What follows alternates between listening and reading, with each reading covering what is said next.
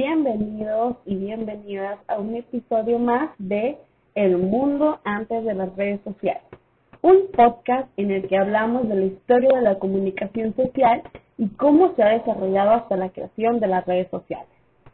Hoy hablaremos de la reacción post-napoleónica, lo que sucedió después del antiguo régimen y la Revolución Francesa. Es importante mencionar que aunque esta revolución tuvo resultados positivos en la libertad de los individuos, aún siguió existiendo la censura y represión por parte de la nueva clase dominante.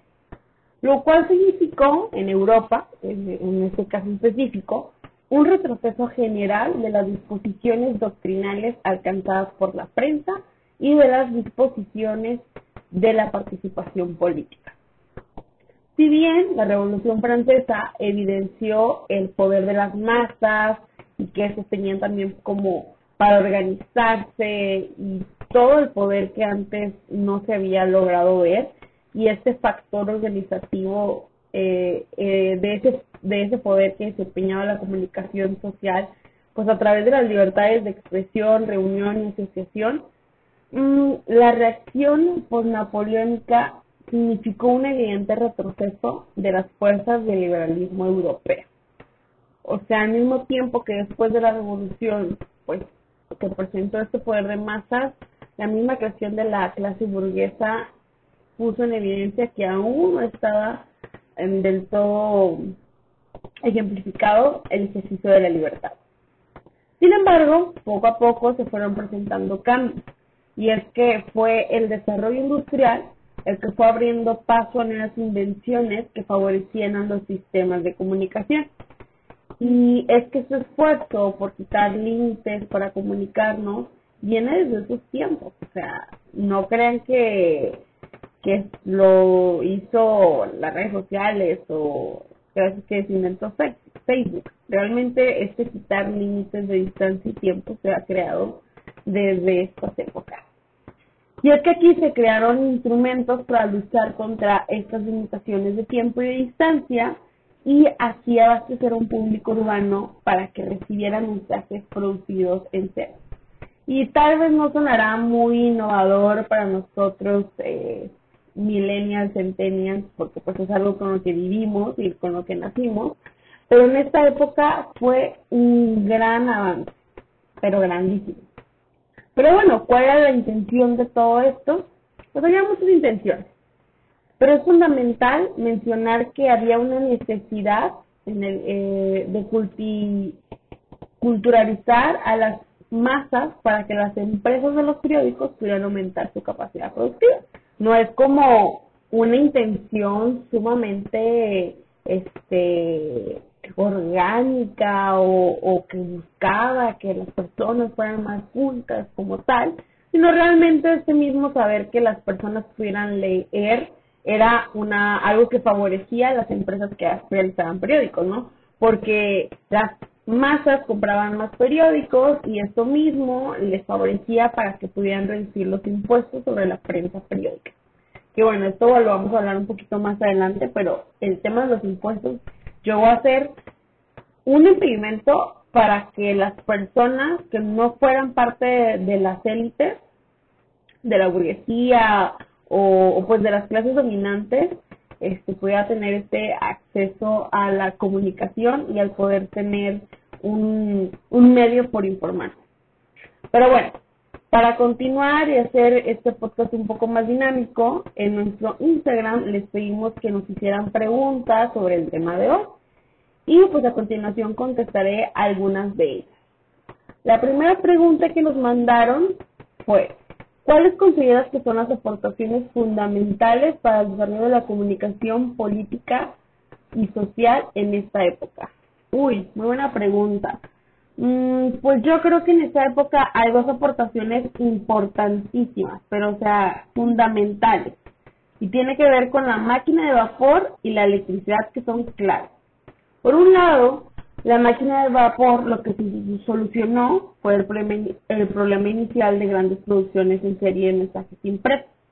Y esto, ya después, como la forma en la que se distribuyó, pues amplió el mercado de noticias, mientras que la electricidad eliminó prácticamente esta distancia entre el hecho y los, y los centros interesados en su recepción. O sea, ambas surgen por la necesidad comunicacional, comercial e industrial. Vuelvo a lo mismo, no surge como, hay esta necesidad eh, orgánica de que las personas se puedan comunicar, sino pues tiene mucho que ver con lo que pasaba en esta época, ¿no? Del comercio y la industria. Las razones por las que surge la máquina de vapor y electricidad y tiene aportaciones importantes en la comunicación social es que estas pues favorecen a las empresas para que puedan llegar a un público más amplio y, y pues obviamente puedan tener ganancias más más grandes, ¿no? Y volvemos a lo mismo, es la época en donde el capitalismo está en su mero auge y empieza a surgir. Pero bueno, seguimos con la segunda pregunta que dice, después de la imprenta, ¿cuál es el siguiente invento revolucionario?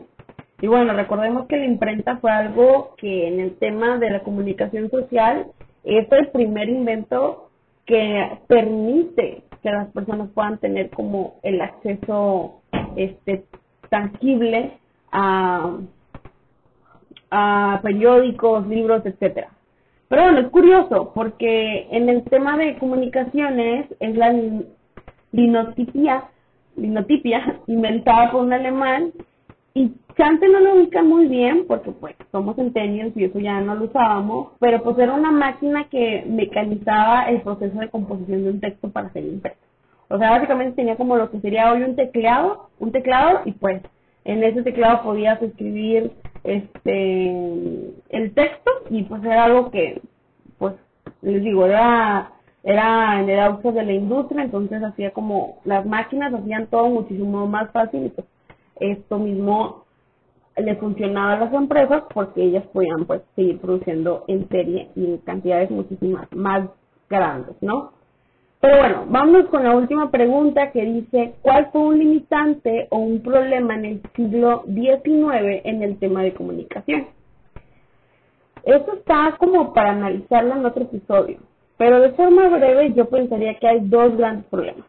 El número uno, que ya se lo he comentado un poquito, es el acceso a esta información, que esta, este acceso a esta información sigue siendo muy, muy limitado solo un sector de la población podía informarse y, poder pagar para recibir la información. Y esto es consecuencia eh, del segundo problema, que es lo caro que era comprar un periódico. O sea, realmente era muy, muy caro. O sea, ahorita nosotros creo que ni muchas veces ni siquiera tenemos que comprarlo, ¿no? Sin consultar en internet, tener datos, ya tenemos acceso a los periódicos locales, internacionales y de diferente tipo, ideología, lo que sea. Pero en esta época pues era realmente como pagar algo muy caro. Y es que y hasta que se es hasta el momento en el que se deroga el impuesto del timbre cuando realmente se presenta la auténtica prensa de masas. Antes ya como que la prensa de masas después de la Revolución Francesa ya había surgido y ya las personas podían tener acceso a esa información, pero en, en realidad no, porque como les comento, solamente un sector de la población era quien tenía acceso a, los periódicos, etcétera. Entonces, eso está después de que se quita este impuesto, se hace modificación en el impuesto del timbre, cuando realmente surge la prensa de masas.